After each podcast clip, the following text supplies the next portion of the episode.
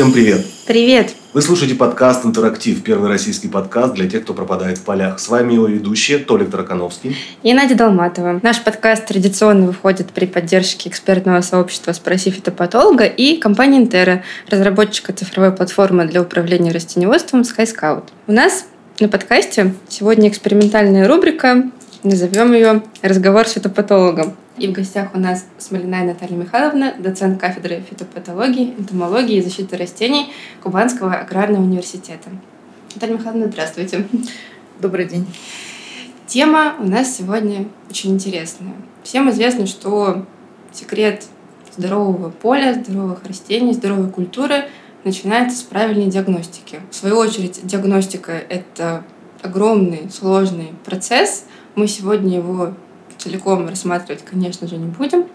Но есть ряд заболеваний, при диагностировании которых мы очень часто задаемся вопросом или-или.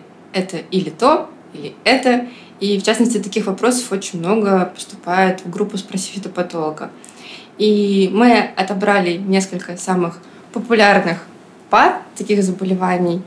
И сегодня обсудим или или... Ну вот, допустим, да, зачем, зачем мы вообще все это делаем? Потому что самое главное, это не просто правильно поставить диагноз, от этого наверняка будет зависеть и какие-то меры контроля, да, там химические, биологические, агротехнические, какие угодно. И вот несколько пар на четырех культурах. Первая из них это свекла, да, э, правильный диагноз циркоспороз или бактериоз. Вот как вы думаете, Наталья Михайловна, как правильно поставить и можно ли в поле поставить этот диагноз? Зачем это делать? И, наверное, все-таки меры борьбы тоже будут зависеть, в зависимости от того, какой диагноз поставлен в этом случае. Но вопрос этот крайне важен, потому что появление циркоспороза, первые симптомы всегда связаны с э, необходимостью принятия решения о защите свеклы. Если мы говорим о проявлении циркоспороза, надо сказать, что на свекле встречается, кроме этого заболевания, много еще других, дающих симптом пятнистости. Характер пятен может быть совершенно разный. Значит, на свекле пятнистость могут, могут вызывать такие грибы, как альтернария, рамулярия, фомоз и бактериоз все они могут проявляться немножко в разные сроки, в отличие от циркоспора. Ну, то есть внешне они похожи? Внешне они похожи, да. Как можно сказать? Пятно – это отмирание ткани, да? То есть различие существует в том, что если мы берем, допустим, фомозное пятно, у него всегда будет видна концентрированная зона. И на этой зоне могут появляться, ну не только могут, а и появляются мелкие черные точки пикниды. Такую концентрическую зону может давать и альтернария. Но на э, пятне не будет пикнид.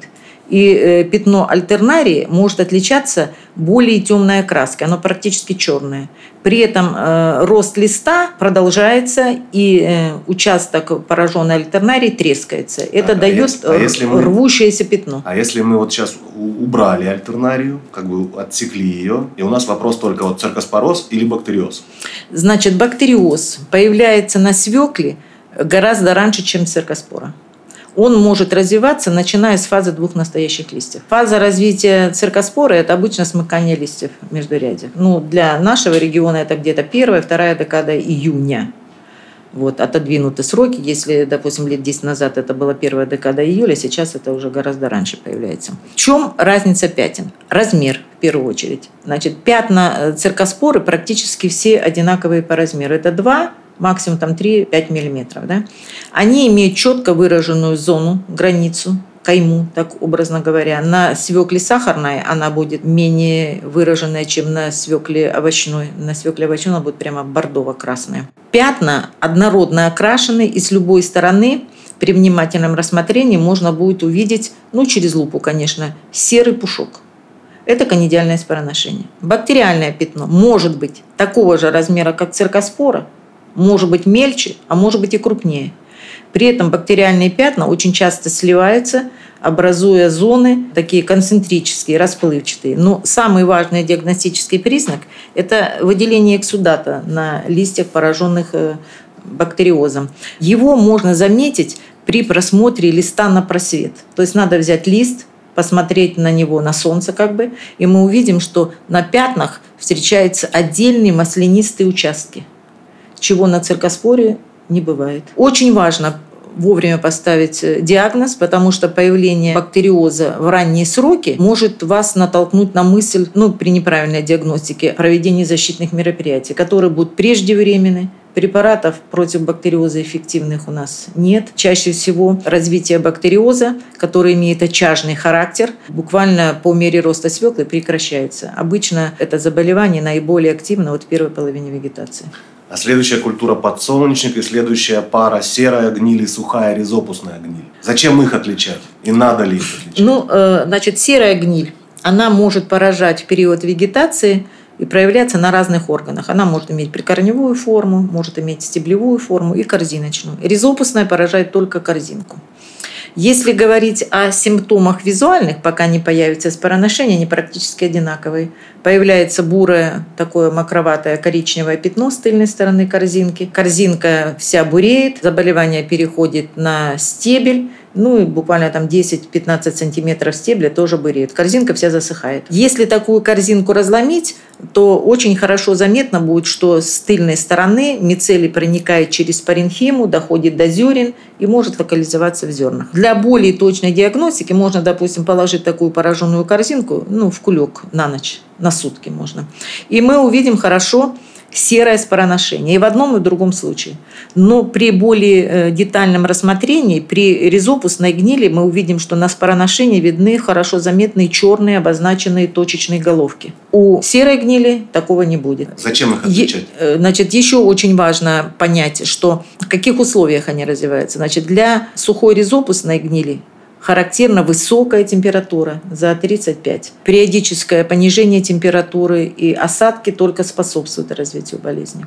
Для серой гнили это прохладная, дождливая погода в период вот созревания подсолнечника. И та, и другая гниль, являясь патогенами, проникающими через механические повреждения и тому подобное, развивается очень активно в годы с поражением совок, что в этом году как раз и отмечается. Ну, э, определить надо для принятия решения о мероприятиях. Если мы говорим о фазе уже начала налива семян, то это, конечно, надо принимать решение о применении диссекации. Обычно 15, максимум 30% пораженных корзинок – это уже сигнал к тому, что диссекация должна быть проведена для того, чтобы можно было при, прекратить, да, ну как бы уже, как говорится, приостановить развитие болезни, потому что на сухих корзинках активно развиваться не будет, и быстро провести уборку. Необходимо сказать, что и та Э, ризопусная гниль будет продолжать развиваться и при хранении. То есть любое нарушение условий хранения в сторону увеличения влажности будет э, вызывать вспышки опять при хранении уже убранного угу. подсолнечника. А белая гниль и фомопсис – следующая пара. Белая гниль и фомопсис. Значит, фомопсис – это карантинное заболевание, которое может проявляться и иметь несколько форм, так же, как и белая. Белая может иметь корневую форму, стеблевую, корзиночную. Фомопсис имеет листовую форму, стеблевую и корзиночную. Значит, где они совпадают? Совпадают при поражении стебля да, и поражении корзинки. Белая гниль – это гниль. Гниль – это разложение ткани ну, мацерация, так скажем, размягчение. При э, влажной погоде участки, пораженные белой гнилью, будут хорошо заметны, так как они будут покрыты обильным белым, плотным таким спороношением. Если это будут сухие условия, заражение уже произошло, спороношение мы не увидим на поверхности стебля, но мы хорошо увидим зону больной здоровой ткани. Она будет отличаться хорошо заметными такими как бы зонами. Пятно само светло-коричневое, а зона более ну, темно-коричневая, так скажем, по границе здоровой больной э, ткани. Ну, естественно, будет надлом стебель будет надламываться. И еще очень важно, э, будет проходить отслоение проводящих сосудов. То есть на участке, пораженном белой гнилью, можно будет увидеть, что проводящие сосуды отделяются. Они очень хорошо видны. Внутри стебля будет заметны черные склероцы. Это комочки такие плотные, ну, размером могут быть там от полусантиметра до 2-3 сантиметров, очень плотные, жесткие.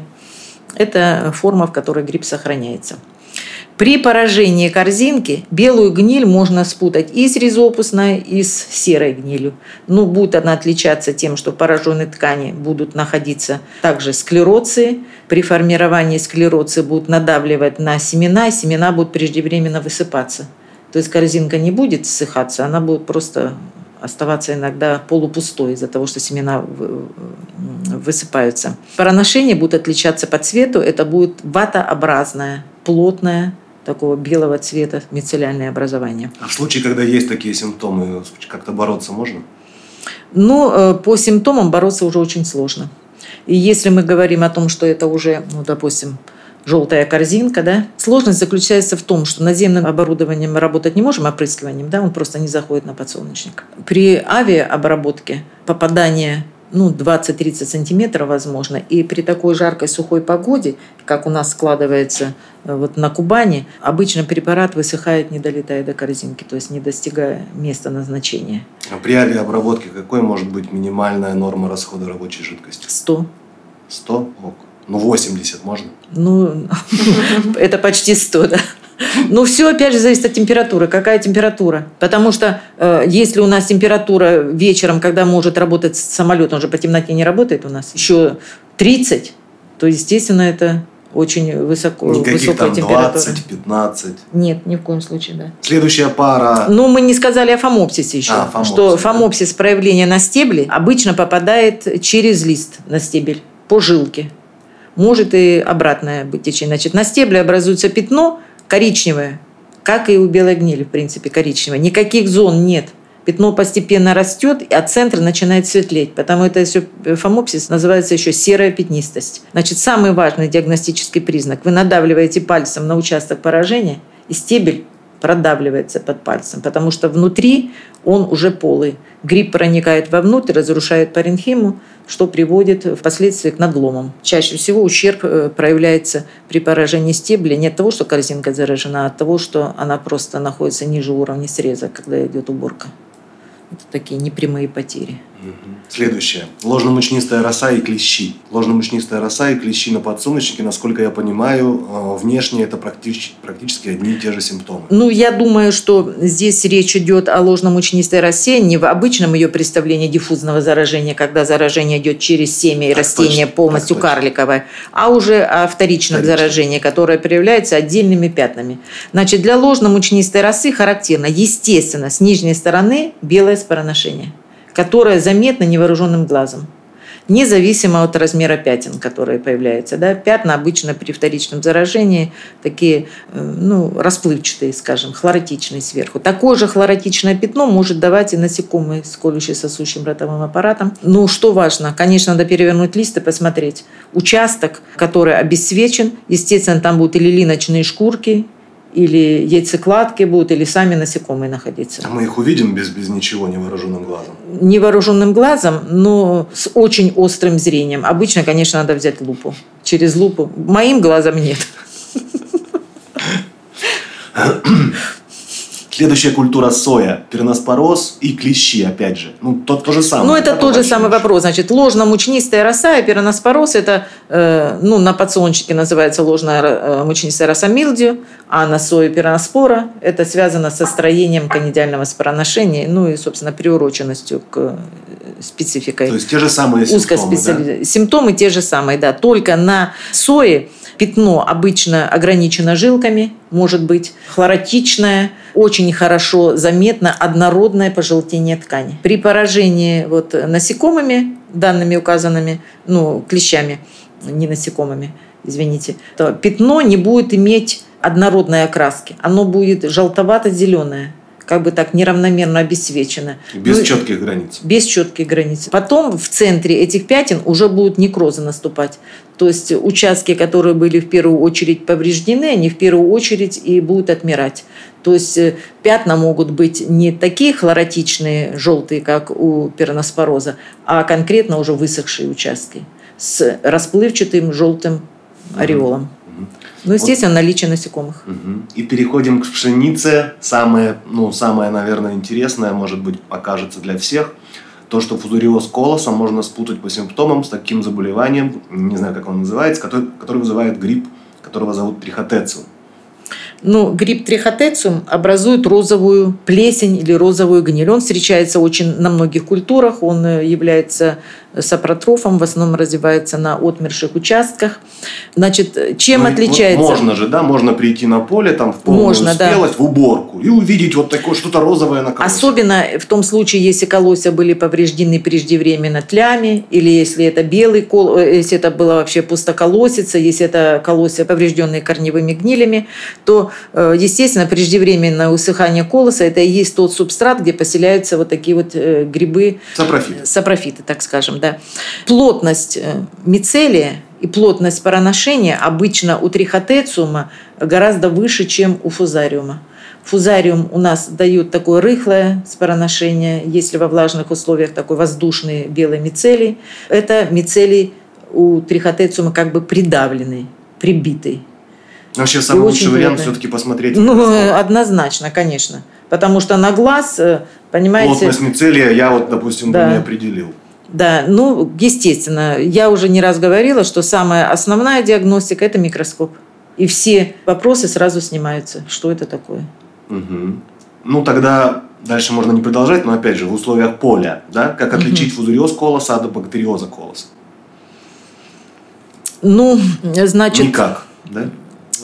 Да, э, у фузариоза колоса так или иначе, конечно, будет спороношение хотя бы под оберткой колоса у бактериоза не будет. Значит, что бактериоз может? На бактериозе все пятна будут в одном месте. Если это базальный бактериоз, это будет, это будет основание, основание колосовой чешуйки. Если мы расчистим, это будет основание зерновки. А у фузариоза это может быть рассеянное пятно. Но может быть также и внизу. Конечно, конечно. То есть, если мы говорим о базальном бактериозе, то это только низ, а фузариоз везде может быть. Фузариоз еще можно на колосковых чешуйках перепутать с септориозом септориозные пятна могут часто давать э, такое же четко выраженное, ну, там, допустим, 2-3 мм пятно с четкой каймой. Но у септориоза в центре пятна будут, конечно, заметны пикниды. У фузариоза... Пикниды будут позже. Ну, пикниды будут видны. Когда мы видим пятно, мы уже, увидим, уже видно. мы уже увидим пикниды буквально через там 3-5 дней а после она, это появления. септория надорум? Надорум, да. А надорум насколько на юге России распространена?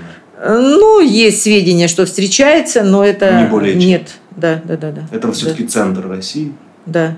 У нас в основном это листовые, тритицы, трицикоидес, вот эти вот септориозы. И последняя пара у пшеницы – и корневые гнили. Ризоктония и церкоспорелла. Чем они отличаются, зачем их отличать? И, что, и, и какие меры борьбы? Ну, ризоктония – это вообще почвенный гриб.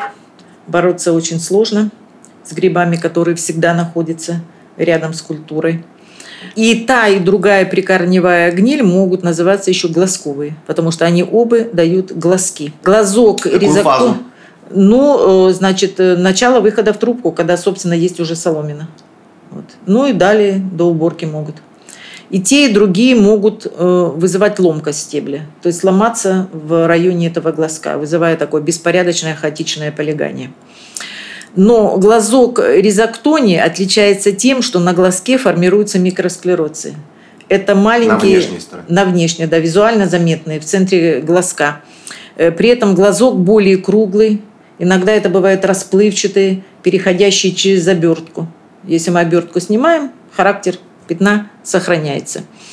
Склероции выглядят как мелкие черные точки, в отличие от пикнит, имеющих четкую границу, не имеют ее при микроскопировании, если опять это же... Это очень, очень, все. очень тонко, да, очень хорошо. тонко. А вот если прямо на поле, вот нет на у меня поле. микроскопа, я на поле. Значит, у циркоспореллы пятно более острое, концы его заостренные, имеют кофейный цвет. Центр пятна гладкий, никаких признаков спороношения не наблюдается, ну просто отсутствует. Но если разломить соломину, внутри соломины формируется воздушный мицелий. В зоне пятна. В зоне пятна, хорошо заметный визуально ну, такая переплетенная как бы паутиночка.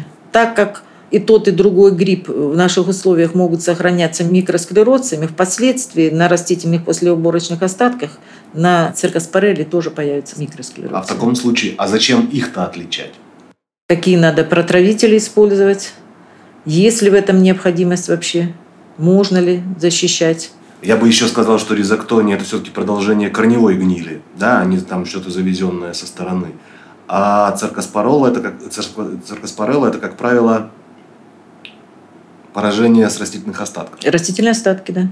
То есть циркоспорелла контролируется фунгицидами по вегетации, ризоктония нет. Ризоктония только обработка семян.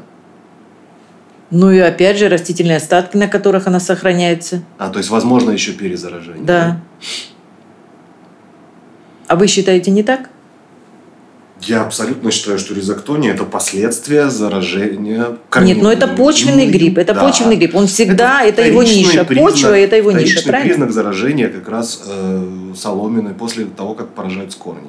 Циркоспорелла для меня это всегда, я не видел никогда циркоспореллу на корнях, поэтому для меня это всегда перезаражение по- через растительные остатки. Соответственно, ее можно контролировать обработкой в начале выхода в трубку любым фунгицидом при норме расхода рабочей жидкости, которая позволит фунгициду достичь при Ну, корневой зоны стебля. Да, ну и ту, и другую можно контролировать еще обработкой семян. Другое дело, насколько Другое дело, смотря каким качественно. препаратом. Да, каким препаратом и насколько качественно. Потому что заражение и то, и другое возможно на ранних этапах, еще с осени. Ну и да. поэтому обработка семян как раз дает возможность сформировать нормальную корневую систему, хотя бы на ранних этапах антогенеза.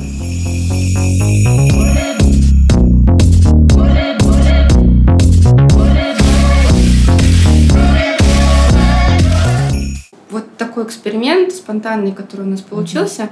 Нам интересно ваше мнение о том, можно ли слушать про фитопатологию. Естественно, мы сделаем какие-то дидактические материалы, покажем все эти фотографии, сравним рядом эти заболевания.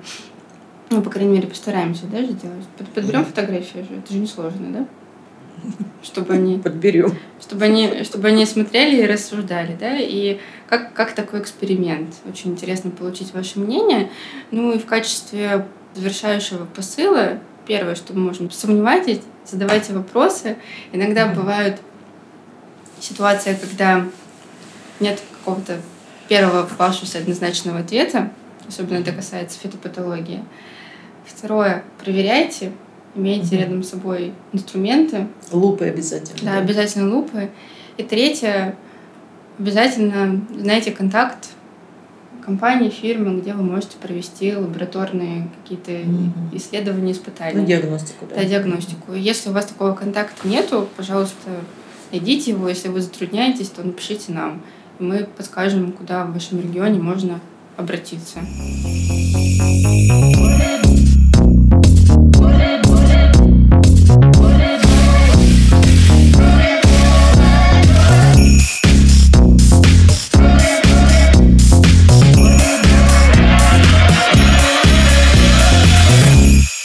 заключение хочется поблагодарить Наталью Михайловну за то, что она нашла время, встретилась с нами и вообще одобрила нашу авантюру с подкастом. Спасибо вам большое за приглашение. Надеюсь, что кто-то для себя вынес какие-то полезные сведения. Спасибо вам. Спасибо большое. Ну, друзья, не забывайте, что это только начало. Если какие-то вопросы мы не осветили, пишите, мы обязательно на них ответим. Итак, вы слушали подкаст «Интерактив». С вами были мы, Толик Таракановский. И Надя Долматова. Как всегда, мы благодарим за поддержку и вдохновение экспертное сообщество «Спроси фитопатолога» и компанию «Интера».